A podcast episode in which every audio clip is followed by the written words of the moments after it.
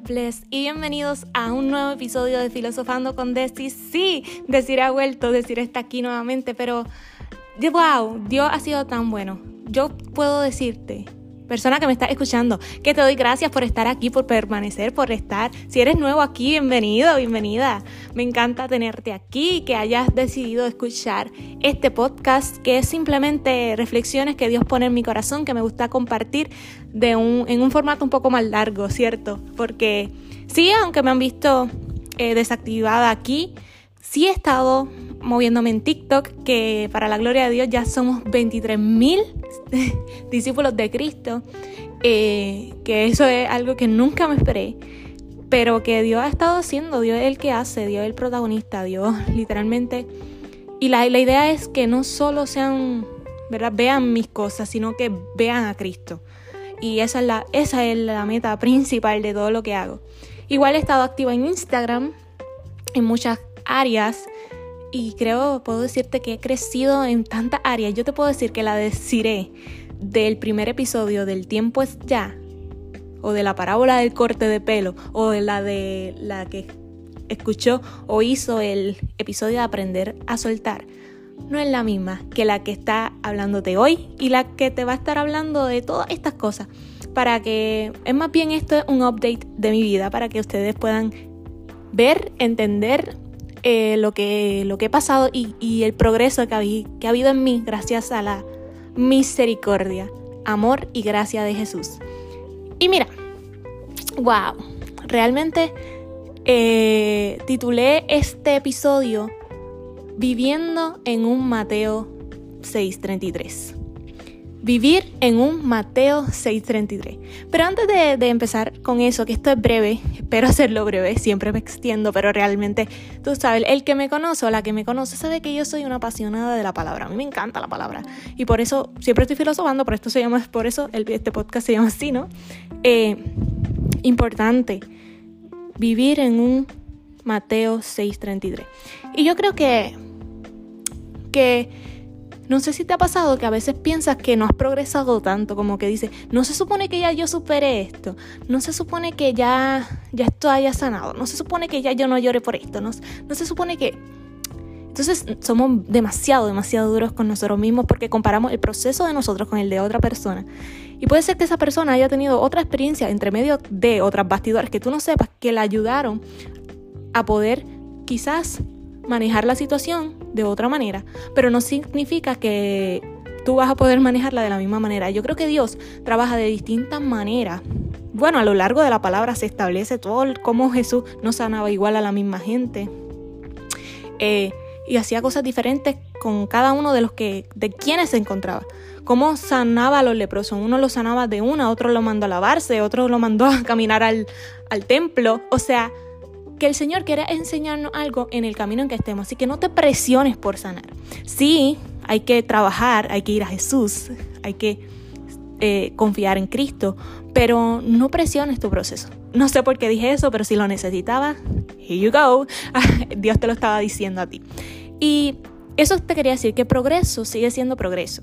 O sea, que quizás eh, tú quieras hacer lo mejor para Dios y aún no te sale progreso es progreso. Quizás has querido vencer ese pecado y esa adicción y quizás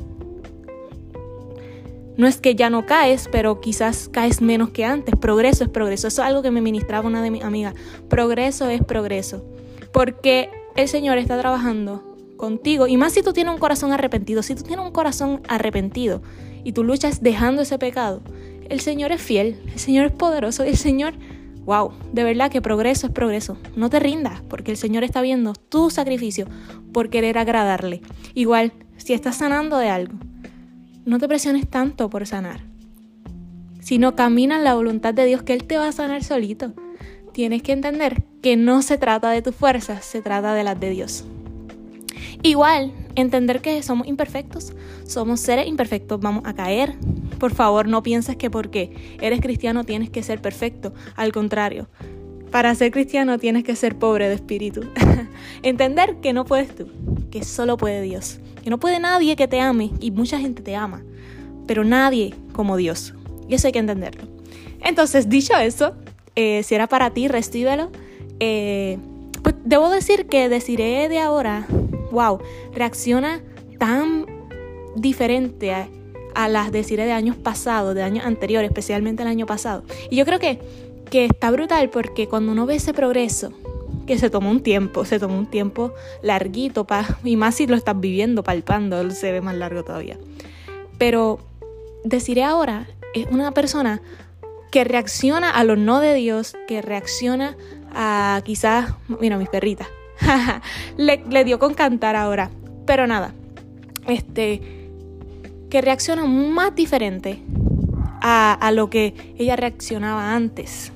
Y yo creo que que Dios me, me, ha hecho madurar mucho en esa área y ha hecho un cambio en mí. Y yo creo que si te identificas con eso, amén. Y si aún no te identificas, confía. Si estás en ese proceso aún de, mano, realmente estoy progresando. Confía que todo pasa y Dios va a hacer algo. Porque si tú le amas, todo va a orar para bien. Confía en que sí. Y eso me ha liberado muchas cosas. Eso me ha hecho madurar un poquito en la fe. demasiado.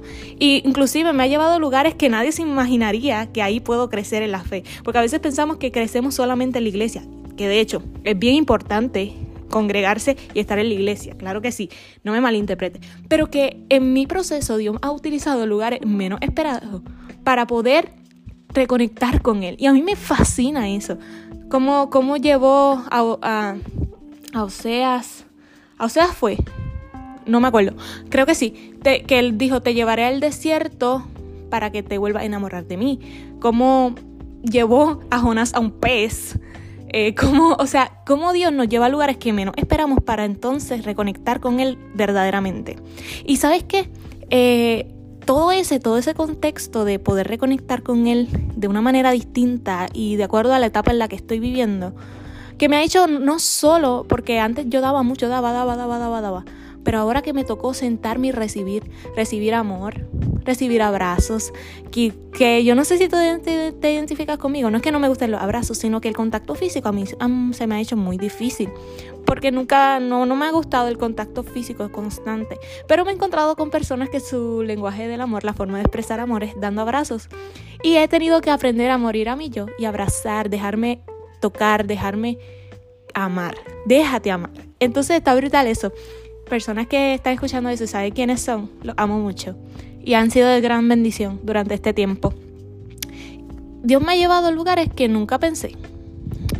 Entonces, una vez eso, sabes, cuando uno toca fondo, cuando uno toca fondo de alguna manera, a mí Dios me hizo arrepentirme con verdaderamente confesar cosas delante de Él y renovar mi mente en arrepentimiento.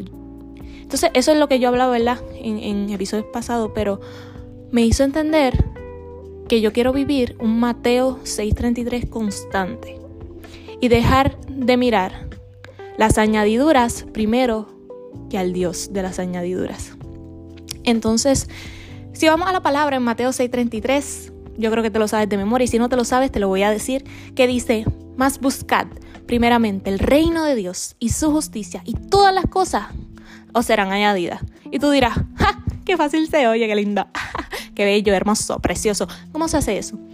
Y la realidad es que constantemente es una lucha. O sea, no es fácil vivir un Mateo 6:33. No es fácil porque realmente en un mundo donde el hostel, el, el esforzarse, el que tienes que ser el mejor, el que tienes que producir, el que tienes que crear todo el tiempo y todo eso, te hace pensar que la fuerza viene de ti, de que la confianza que tienes que tener en Dios viene de ti también. Y es como que, no, o sea, Dios nos creó con un propósito que es para Él y solo para Él. Y que las fuerzas que necesitamos hasta para agradarle vienen de Él. Él, pone, él dice que en Efesios dice que Él ha preparado de antemano las obras por las cuales andaremos. O sea, Él ya lo preparó. Nosotros tenemos que caminar en ellas. Y y me resulta bien impactante este versículo porque yo leía ese versículo, lo estoy leyendo constantemente en mi versículo del año y creo que el Señor me ha enseñado tanto y, lo he podido ver cuando decido, mira, no, no voy a hacer esto porque a Dios no le agrada. Dios es primero, orar antes de comer, cosas sencillas, orar antes de empezar el día, orar antes de mantener una, una conversación con alguien, orar en todo, ponerlo en todo, me ha hecho ver con claridad su plan. Porque su plan no se trata de mí, su plan se trata de él. Y obviamente he errado, he cometido errores, pero he sabido manejarlo con la sabiduría que viene de Dios.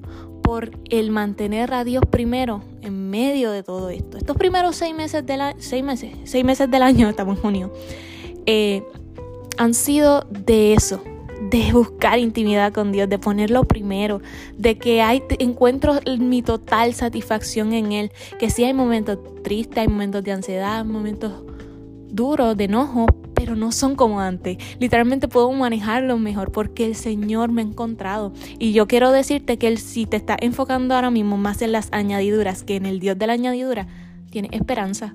El Señor quiere renovar tu corazón hacer esa metanoia, el cambio de mente para que tú puedas verlo a Él primero. Y confía que todo viene añadido. Dios me ha sorprendido con cosas que yo nunca imaginé estar, como llegar a los 20 mil seguidores en TikTok, casi, 23, eh, casi 24 mil, como ser invitado a un podcast, que by the way, vayan al podcast Camino de Adoración, Rubí Matos, ahí estamos. Este, no solo estoy yo, eh, también Adriana, Adriana Mercado, ella estaba ahí compartiendo el proceso de eso de adoración, muy bueno. Y Rubí viene con mucho más, así que vayan a Camino de Adoración para que intimen de una manera brutal con el Señor a través de, estos testimonios que ella está compartiendo. Te amamos, Rubí. Este, Rubí, Dios mío, porque digo tu nombre mal. Anyways. Eh, cómo el Señor me, abrió puertas para predicar un domingo en la iglesia y otras puertas que Él está abriendo. Confía que si lo pones al primero, las añadiduras, ni las, ni las tienes que forzar, vienen solas. Confía en el plan de Dios, espera y ponlo a Él sobre todo.